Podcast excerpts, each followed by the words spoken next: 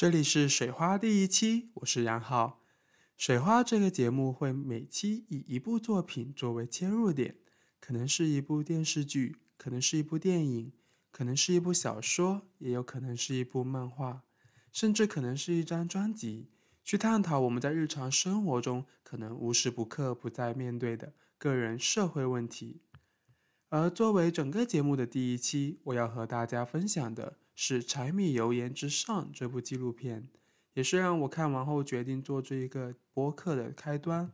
这部是由作品获得过奥斯卡金像奖的英国导演科文斯在中国拍摄的，由四个故事组成的纪录片。事实上，这部纪录片的政治宣传意味非常的浓重，是很典型的主旋律纪录片。从第一篇的主角是扶贫干部就能看出。整个纪录片事实上是企图通过科文斯这位外国友人的异国的他者视角，去讲述中国扶贫工作的成就。而这样的介绍并不是在否认整个纪录片的拍摄用意或是叙事内容，而是要指出这刚好衬托出作为第二集的灵宝在这部片子当中是多么的突出和异端。这集讲的是灵宝这位年轻的女性卡车司机的故事，而她也是我今天这期节目想要分享的主角。其实整个故事非常的简单，灵宝出生在云南宜良县上白水村的一个重男轻女的贫穷家庭里。她初一只读了两个星期，就因交不起生活费而辍学。后来家人为了六千元的礼金而将她嫁了出去。在那个家庭当中，她必须每天早上五点就起来干农活，而且她的丈夫常常家暴她。于是她决心逃了出来，而后辗转成为了一名卡车司机。她借此开始了一段新的婚姻，又因为决定照料起和前夫生下的儿子而再次离婚。我们这期节目会和各位从整集的叙事上。去再现和分析镜头背后的含义。剧集开篇的第一幕便是灵宝在深夜中擦拭他的卡车，而这一镜头有个很有意思的细节：从车窗外便能看到一个贴在玻璃中间的 Hello Kitty 的玩偶。这一带有强烈女性化意味的物件，其实是在暗示灵宝是如何将卡车这一物体性别化。同时，它的存在又给卡车司机这一身份角色带来了什么样的挑战？正如这集的英文副标题所写的 “Drive like a girl”，他的工作经历是从他进入这一行如何受到歧视开始说起的。这一行业以他的年龄和性别为借口拒绝过灵宝很多次。然而，这种歧视，灵宝只用了一两句话来表述。他更多的是在讲述他这份工作的辛苦，上班时间日夜颠倒，洗澡只能在服务区，而有时只能洗冷水澡。大部分时候，他为了省钱都睡在卡车上。这样的叙述逻辑似乎是在暗示我们，这样的工作条件和强度似乎很自然的就把女性从这个行业中拒之门外，也很顺理成章的就将这样的歧视合理化了。而这样的偏见也同样存在于她做卡车司机的丈夫陈勋身上。林宝婚后就提出一人开一辆大货车，然而丈夫从这时候开始就表示他的不同意，理由同样是女孩子开车旁边没男的肯定不行。似乎是作为他的理论依据，两人分别讲述了他们是如何对抗路途上的困意。陈勋靠的是喝红牛、抽烟、嚼槟榔，甚至是扇自己的脸来维持精神，而灵宝只是吃辣椒或辣椒面。我们能够从这不同的行动逻辑当中看到背后性别扮演的角色。而灵宝对他的回击是：“那以后你跑车的时候，我才不要给你在家里带娃。”他的反驳是基于对家庭主妇这一身份的拒绝，就是因为这种对女性的偏见，不管再苦再累，我都要坚持下来。这是他给出的关于为什么要坚持干这份职业的回答。他的坚持实际上是对整个结构性歧视的反抗，林宝将卡车司机这一工作的累上升到整个行业。他认为每一份职业都是累的，从而松动了卡车司机工作的辛苦特质与传统男性气质当中吃苦精神之间的联系，并从而让自己作为女性在当中能有立足之地。因为所有的工作都累，女性一旦选择就业，就必须承受或这或那的压力。从而，卡车司机这一职业并没有办法将他排除在外。紧接着，故事说到了林宝和陈勋两人一起回了他的家。这是林宝从他前夫家逃出去后，第一次决定回去探望他的父母。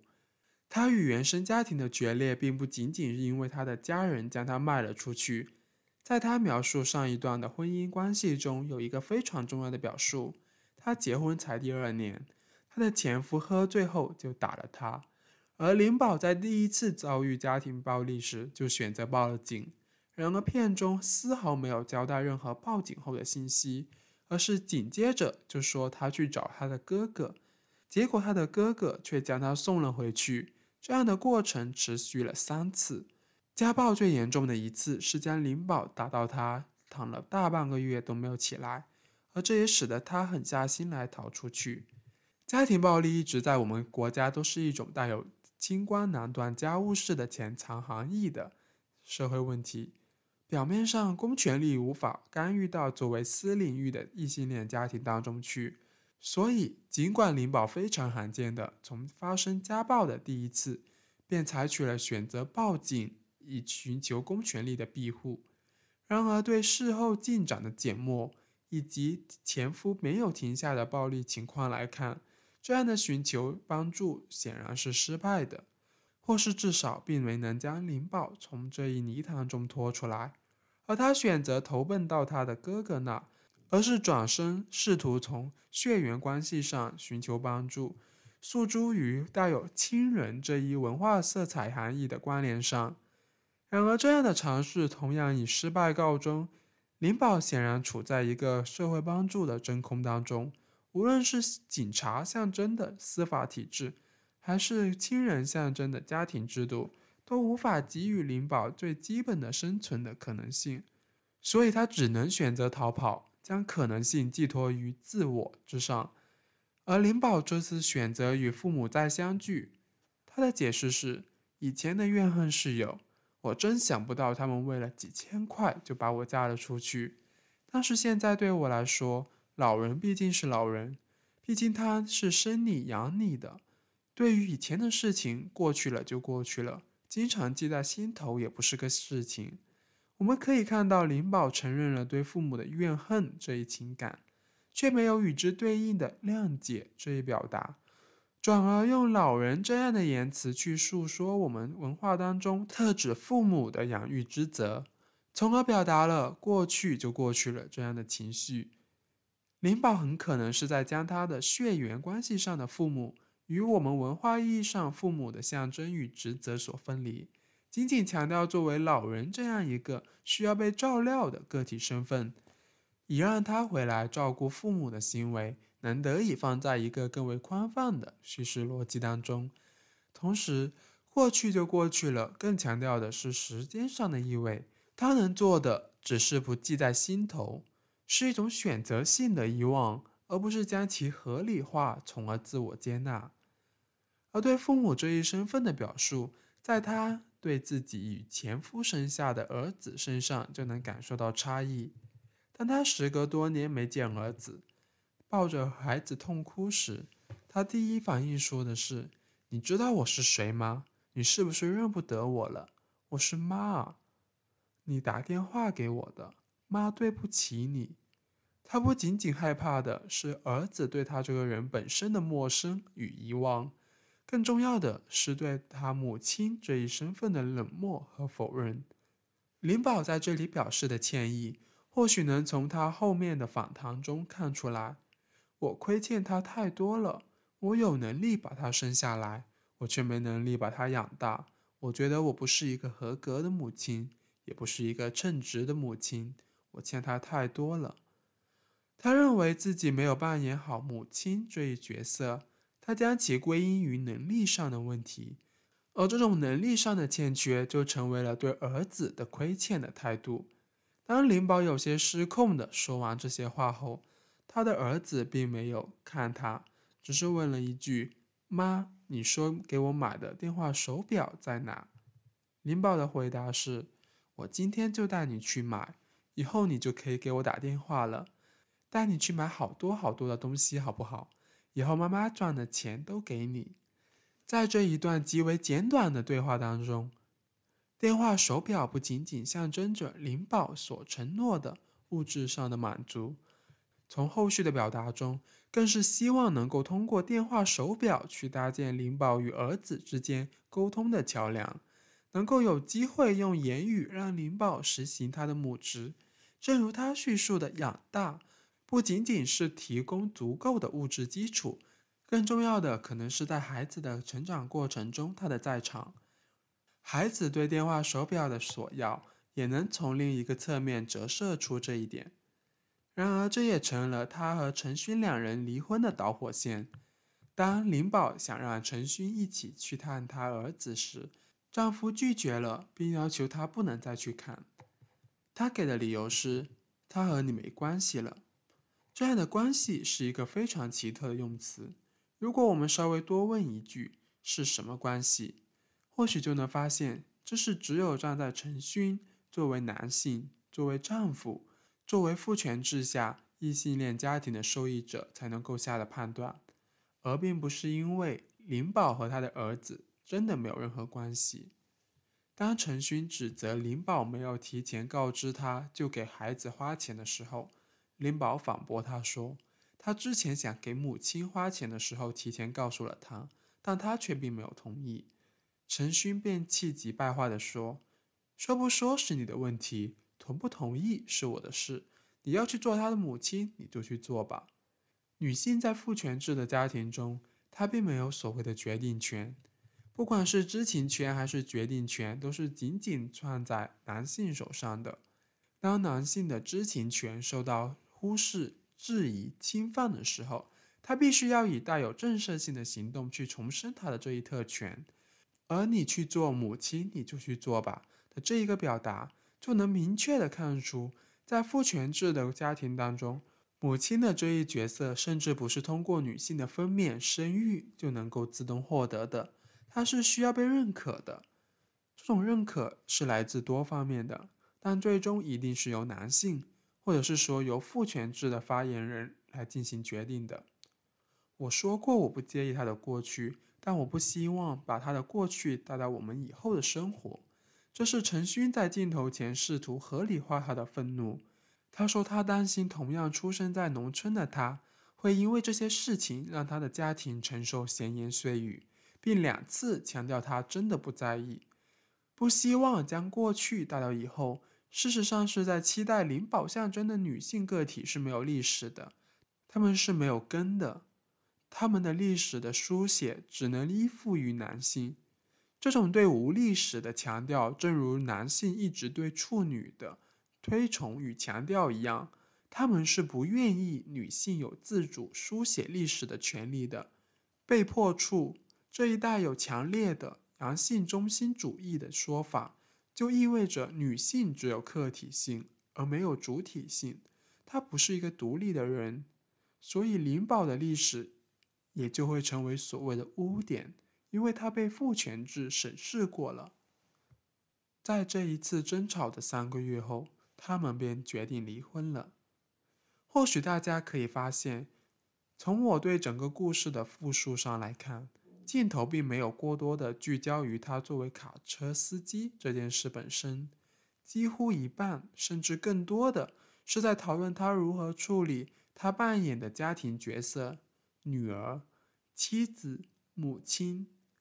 然而，不管是工作象征的公领域，还是家庭象征的私领域，我们都能够窥视到灵宝在其中受到的压迫以及他的挣扎。我们回到片子的最开始，林宝洗完车后，开着卡车穿梭在隧道当中，而他在唱着：“也许世界就这样，我也还在路上，没有人能诉说。”在这里，我想借用意大利的马克思主义理论家安东尼奥·格兰西提出的 “subaltern” 这一概念，常见的中文译名是“属下”、“属下阶层”。这个概念是作为无产阶级的概念的发展与延伸。如果说我们熟悉的无产阶级是有明确的主体意识，能有强烈的社会组织性的话，属下阶层则显得被动、顺从。统一，他们没有明确的文化与历史，也因此无法说话。灵宝无论是从阶级的维度，还是从性别的维度，他都无疑可以被视为是属下阶层。而他对于自身处境的判断，只能不断挪用宏大叙述来借此言说。比如，他试图将卡车工作的高强度上升到工作本质就辛苦。比如，他将他对父母的情感放在赡养老人的义务当中，但是这并不意味着灵宝没能在当中寻找自身的历史定位。正如他在片尾的感言所说：“女性必须要经济独立，我要靠自己买房买车，我不会靠任何人。”尽管我们可以从他的故事当中看到，他的不靠任何人。是由于社会支持的缺席而被迫个人承担风险，但是灵宝通过将其放置于女性独立的叙事当中去，找到了可以言说自我历史的空间。在灵宝处理亲密关系当中，有一个非常显眼的对比，与他第一段通过媒人进行的强买强卖的婚姻十分不同。他和陈勋是在快手上认识的。三月份认识，当年五月就决定结婚，而他给出的理由是觉得他开货车特别帅。社会学家齐格尔鲍曼将互联网兴起后的亲密关系称之为液态之爱，流动、短暂、不稳定，着急即来，挥之即去。然而林宝却在这个过程中，在亲密关系里掌握他的选择权。他能凭借自己的喜好去做决定，他能因为陈勋开货车很帅就决定闪婚，也能因为觉得他的主体性被忽视而选择了离婚。在这部三十多分钟的片子里，林宝已经将他的故事诉说出来，而这也是我决定做这个节目的初衷。我们需要这样子的空间去表述，只有他们能够将自身言说出来。才有可能找到自身的定位，拥有自己的历史。在片子最后，科文斯表示非常遗憾，他没有更多的时长来表现灵宝，这是他在整个剧集中唯一一集表达出这样的遗憾。而在这期节目的最后，我也有这样的遗憾。当我看完灵宝这集后，就决定制作这期节目，也决定想要一直以这样的形式一直做下去。但如果作为听众的你有机会听到这里的话，也许会发现，整期节目几乎都是在复述这集节目的内容，而我只是在当中穿插了一些想法，这可能和我之后做的节目会有很大的不同。我知道灵宝象征了很多，它的每一个横截面都可以被反复拿来讨论，但我只有很多感性的想法想要分享给大家。我希望大家可以真的去观看这一集，去了解灵宝这个实实在在的人。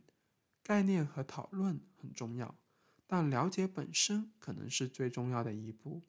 这里是水花的第一期，如果有任何想法，都可以在微信公众号“水花 A Splash” 和新浪微博搜索“水花 Splash” 给我留言。让我们在下一次的水花中再见。